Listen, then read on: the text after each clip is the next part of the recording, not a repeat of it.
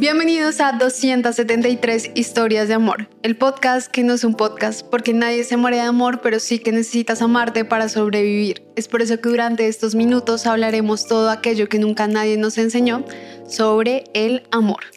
Hace un tiempo escribí en 273 historias de amor uno de mis fragmentos favoritos y se titula El rescatista emocional. Creo que el título ya lo dice todo. Decidí llamarlo así es porque este fragmento habla de todas aquellas veces en las que creemos que podemos cambiar a alguien creyéndonos su salvavidas, sin siquiera preguntarle si realmente quiere cambiar. Y es que nos acostumbramos tanto a ver el supuesto potencial en las personas que está construido a través de nuestras expectativas que se nos olvida ver a los seres por quien realmente son. Y es que si no amamos a alguien por quien es, sino por su potencial, ¿qué podemos esperar de esa relación? Cuando estaba escribiendo ese fragmento tenía un recuerdo todo el tiempo en la cabeza de mi abuela y era cuando teníamos esas conversaciones y ella me decía, deja de rehabilitar gamines, cuando le contaba mis anécdotas amorosas para ese entonces. Y sé que otros lo han experimentado en el lenguaje coloquial, no como deja de rehabilitar gamines, sino deja de creerte el profesor, deja de creerte la profesora, deja de creerte la mamá o deja de creerte el papá de esa persona.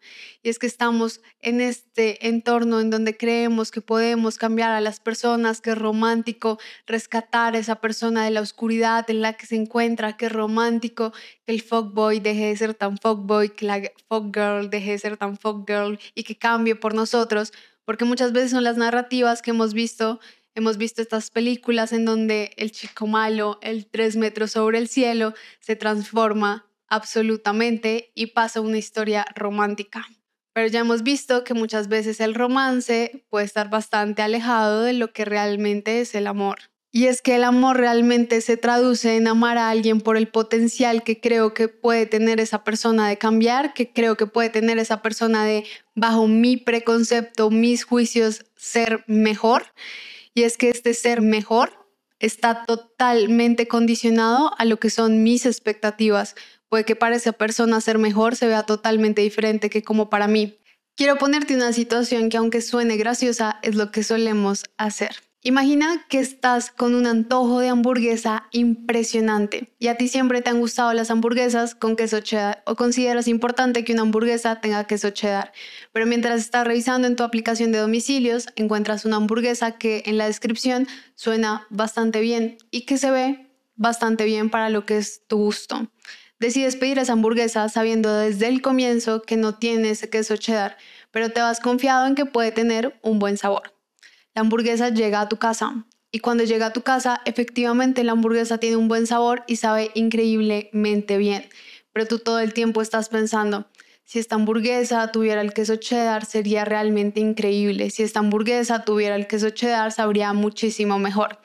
Y no estás satisfecho con la hamburguesa que llegó a tu casa porque tienes esa expectativa de cómo podría saber todo el tiempo si tuviera el queso cheddar que no tiene y que desde el comienzo sabías que no tenía. Entonces, ¿qué pasa? Decides ir a los recursos más cercanos que tienes para ese momento, que son un queso mozzarella que encontraste en tu nevera. Le pones el queso mozzarella a la hamburguesa y todos sabemos qué pasa en ese momento, realmente no sabe igual y puedes inclusive dañar un poco el sabor que tenía la hamburguesa. Y te das cuenta que no te disfrutaste para nada la hamburguesa porque todo el tiempo estabas pensando en lo bien que podía saber si se cumplía esa expectativa de que tuviera el queso cheddar. Y es que esto no solamente nos pasa con quesos en la hamburguesa, esto nos pasa normalmente con las personas. Cuando desde el comienzo una persona se presenta y te muestra quién es con exactitud y tú, sabiendo quién es con exactitud, decides pegarte a las expectativas que tú diseñaste sobre esa persona o sobre el potencial que te gustaría que tuviera esa persona, nos estamos alejando cada vez más de la realidad de lo que es esa persona para el momento. Y esas expectativas pueden realmente ser muy dañinas porque pueden hacer que no te disfrutes para nada el presente, que no te disfrutes para nada los momentos con esa persona. Y eso es muy lejano al amor porque estar con alguien, no por lo que es esa persona, sino por el potencial que puede tener, yo no creo que eso sea cercano al amor. Y es que esto no significa que no podamos esperar que nuestra pareja evolucione, que sea una mejor versión de sí mismo, pero siempre, siempre el mayor beneficiario de que esa persona cambie o sea una mejor versión de sí mismo o evolucione debe ser él mismo, no tú. Cuando estamos condicionados a nuestras expectativas es porque el mayor beneficiario vamos a ser nosotros. Pero realmente cuando es amor y queremos que la persona evolucione, que cambie, pero no que cambie porque esté haciendo algo malo, sino que cambie porque se está transformando, es porque queremos que el mayor beneficiario sea esa persona, no condicionado a nosotros, no condicionado a la relación que hay con nosotros, únicamente condicionado a sí mismo. Pero para que exista una real evolución, tiene que existir algo enorme y se llama voluntad. Y la voluntad se construye de manera personal. No podemos ir por la vida pretendiendo que las personas cambien a nuestro antojo. No podemos ir por la vida pretendiendo que el amor va a ser amor cuando esa persona sea lo que yo quiero que sea. Acá hay una historia que va a ser la que nos va a servir de eje hoy. Y es hace un tiempo una chica de 18 años, y me acuerdo perfectamente su edad, me escribía, es que yo ya estoy cansada del amor hasta yo ya estoy cansada del amor porque yo he tenido tres novios y con esos tres novios que he tenido me ha tocado muy difícil porque me ha tocado ser la mamá, me ha tocado ayudarlos a atravesar situaciones como la drogadicción, me ha tocado ayudarlos a atravesar momentos difíciles con sus familias, todos tienen patrones familiares realmente complicados y la verdad, el panorama con los tres ha sido bastante difícil y yo ya estoy cansada de ayudar a todo el mundo. Cuando vemos que hay un patrón repetitivo y vemos que el factor en común es ella, ¿qué podemos pensar? O que nos da la situación también a pensar que tal vez sus decisiones y su perspectiva de que estas personas pueden cambiar o de yo puedo estar contigo mientras cambias son las que la llevaron a esa situación de desespero y a ese pensamiento muy triste sobre el amor, porque el amor no es eso. El amor no es te tengo que acompañar mediante tú cambias y tengo que sufrir un montón en ese proceso, en lo que tú te conviertes una mejor persona, pero en el proceso yo también me daño. Y es aquí cuando en psicología se le conoce al síndrome del rescatador o al síndrome del salvador.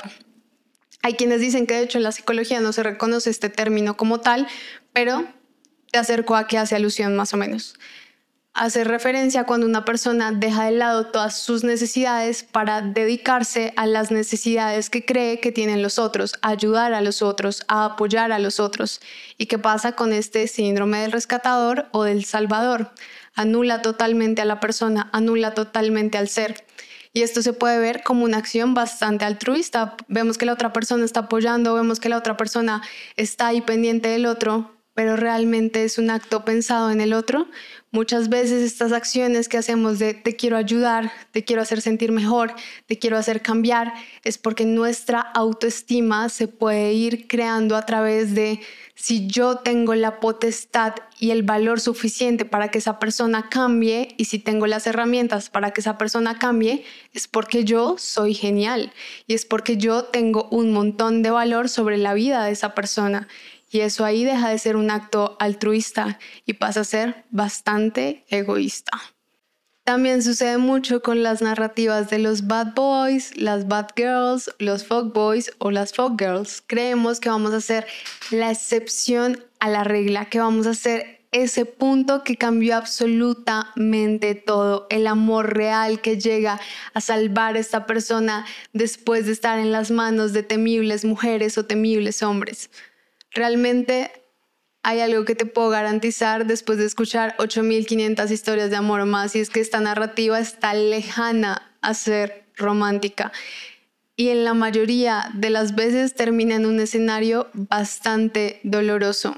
¿Qué pasa si empezamos a entrar a las relaciones con la claridad de todo lo que queremos, de todo lo que no vamos a aceptar, con la claridad de todo lo que no vamos a negociar durante la relación, viendo a esa persona por lo que es, no por el potencial que tiene, porque nadie me garantiza que esa persona va a estar cercana a lo que yo anhelo o espero encontrar en una relación. Y es que tener expectativas o tener anhelos de lo que queremos en una relación no está mal. Tener claro que no estamos dispuestos a aceptar no es lo que está mal. Lo que está mal es encontrar a personas que consideramos muy cruelmente en el proceso de serlo y tomarlas mientras modifico temporalmente algunas cosas para que esta persona se acerque a lo que yo quiero. Y si no se acerca, pues claramente no me voy a disfrutar para nada esa relación. Las personas son por lo que son en el momento, no por su potencial, porque su potencial lo deciden ellos mismos a través de lo que quieren, a través de lo que anhelan, a través de lo que sueñan. De hecho, cuando se habla de potencial y de ver el potencial en las personas, se utiliza en un entorno de liderazgo. Y es que se considera que los buenos líderes, y esto lo vas a poder encontrar si encuentras información de coaching y todos estos temas de liderazgo, muchas veces todos estos temas van en torno a que un buen líder reconoce el potencial en las personas para así poder explotarlo o para así poder aprovecharlo para el bienestar del grupo. Pero tú quieres ser el líder de tu pareja? Si me lo preguntan a mí, yo no quiero ser la líder de mi pareja, quiero ser la compañera de él. Yo creo que es momento que muchas veces nos cambiamos las narrativas mentales que nos hemos vendido de esa persona era desastrosa, esas narrativas mentales que nos hemos vendido de nunca vas a cambiar, esas narrativas mentales que nos hemos vendido de soy la víctima de un montón de personas que no han cambiado mientras están conmigo y más bien hacernos un poco responsables desde nuestras acciones, desde lo que realmente queremos, de decir no voy a ver a nadie más por su potencial, voy a ver a las personas por lo que son, porque me merezco ver a las personas por lo que son. Yo no soy un proceso de rehabilitación, yo no soy un proceso de transformación, yo soy una persona que ha atravesado un proceso que está trabajando en sí misma y si alguien quiere trabajar en sí mismo, que sea absolutamente voluntario. Hermoso si quieres evolucionar mientras estás conmigo, hermoso si quieres crecer mientras estás conmigo, pero que sea porque tú para ti lo ves importante, no solamente por mí. Desde la neurociencia se han vinculado muchas de estas acciones a procesos cerebrales que se activan a través de la empatía, pero siempre se ha tenido claro que la empatía tiene un límite y es cuando mis necesidades y cuando mi ser se ve vulnerado por ayudar al otro. Ya sabes que la invitación de cada capítulo de 273 historias de amor, más allá de darte verdades absolutas, más allá de decirte yo creo, yo creo, yo creo, es invitarte un poco a la reflexión. También es invitarte un poco a cuestionar, no solamente a cuestionarte a ti, sino también a cuestionar todo lo que estás escuchando. Porque cuando empezamos a cuestionar, cuando empezamos a indagar, es que empieza a pasar lo más bonito y es que también empezamos a conocer qué creencias están en nuestra mente y en nuestro corazón. Ya sabes que si te gustó este capítulo, la manera de hacérnoslo saber es darle al botón de seguir y calificarlo con 5 estrellas, sea cual sea la plataforma en la que lo estés escuchando.